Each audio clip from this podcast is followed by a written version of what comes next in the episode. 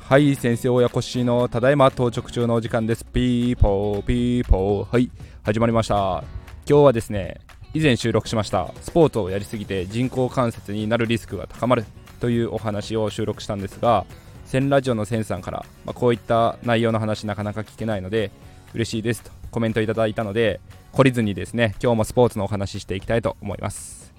えー、スポーツに関してなんですけど今日はコンタクトスポーツについてお話ししていきたいと思います、えー、皆さんどんな運動されてるでしょうか？えーとですねまあ投資家さんだとゴルフとかしてるよっていう方も多いかと思うんですが若い頃は例えば、まあ、最近流行りのラグビーだったりサッカーバスケットボール野球いろんな運動をしていたよという方も多いんじゃないかなと思います。でそういう今聞いてくださってる方が例えばですねお子さんが生まれて子供にスポーツ何させようかと。思うこともあるかもしれませんがそういう時にコンタクトスポーツの一つだけちょっと注意点をちょっと収録していきたいと思います。えーとですね、やっぱり衝撃を伴うぶつかって体と体で戦い戦うスポーツをコンタクトスポーツと呼びますけどもそれにつきものなのが脳震盪といってですね、えーとまあ、医療の世界では軽度の、えー、外傷性の脳、えー、外傷性脳障害、えーとまあ、脳震盪というんですけど頭と頭がぶつかったり、まあ、体と頭がぶつかったりして、えーと脳のですね軽度の損傷を受けることで一時的に気を失ったりしてしまうのを脳震盪と呼びます。これですね特に最近は医学的にも要注意されていてあのスポーツの分野では脳震盪が起こったらもうドクターストップで、えーと、試合を試合復帰させてはいけないというスポーツも増えています。大体のスポーツがそのように変わってきている理由がありましてこれがですね後遺症となって脳震盪の症状が続いてしまうというのが最近、えー、よく言われておりまして一つがですね、まあ、めまいとかそういうところだけではなくて吐き気が続くだとか食欲が落ちてしまういろんな症状が続いてしまうんですね。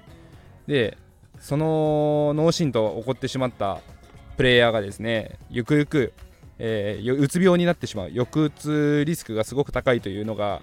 ここ最近の、えー、カナダの研究論文で発表されていたんですが優位なオッズ比出てるんですね。なので本当に脳震盪起こりうるスポーツ。まあいろいろ限られてくると思うんですけどただ私がやっていたバスケットボールでもやっぱりぶつかってしまうとなるリスクは稀にありますし、まあ、ラグビーとかフットボールアメリカンフットボールとかまさにありえますね、まあ、ゴルフとか万が一歩いていてボールが当たったとしてもそうですね。頭部打撲とかの障害はあっても脳震盪までいってしまうっていうことは少ないんじゃないかなと思うんですがそういうあと柔道とかもありますね。そういう衝撃を伴うスポーツの場合は脳震盪は気をつけないといけないですね。脳震盪起こった場合にはすぐにもう、えー、競技から一旦退かせてで場合によってはですね入院しないといけないケースが多いです。で特に2回目とかの脳震盪であれば本当にあの視野を遮断してあの脳を使わないことが大事になってきます。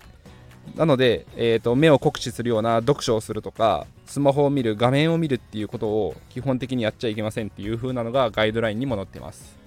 なので、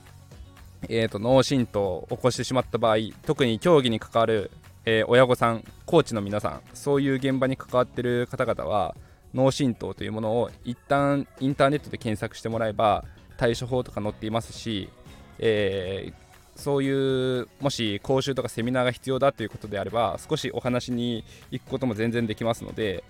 あのー、皆さんですね脳震盪危ないんだということを、えー、頭に入れておいてください。でプレーから退かせて必ず病院に、えーと、連れて行ってでちょっとやりすぎかもしれませんが万が一の時に備えて脳出血していることもあったりしますので頭の CT 検査を行ってもらうっていうのも、えー、安心ですね。その辺も含めて、えー、怖い病気の病気というかですね怖い怪我の一つなので脳震盪だけには皆さん注意してください。はい。というところで、えー、ちょっと研究の論文の話しましたけどもうつ病になるだけではなくてそこから自殺リスクがすごく高いみたいなんですよね。なので脳震盪は本当に今スポーツの分野ですごく気をつけなきゃいけないって言われている注目されている分野なのであのコンタクトスポーツをされてる、ね、親御さん皆さん、えー、ちょっと注意して、えー、息子の、え娘さんのスポーツを見守ってあげてください。それでは今日もお聴きいただきありがとうございました。明日からも頑張っていきましょう。バイバイ。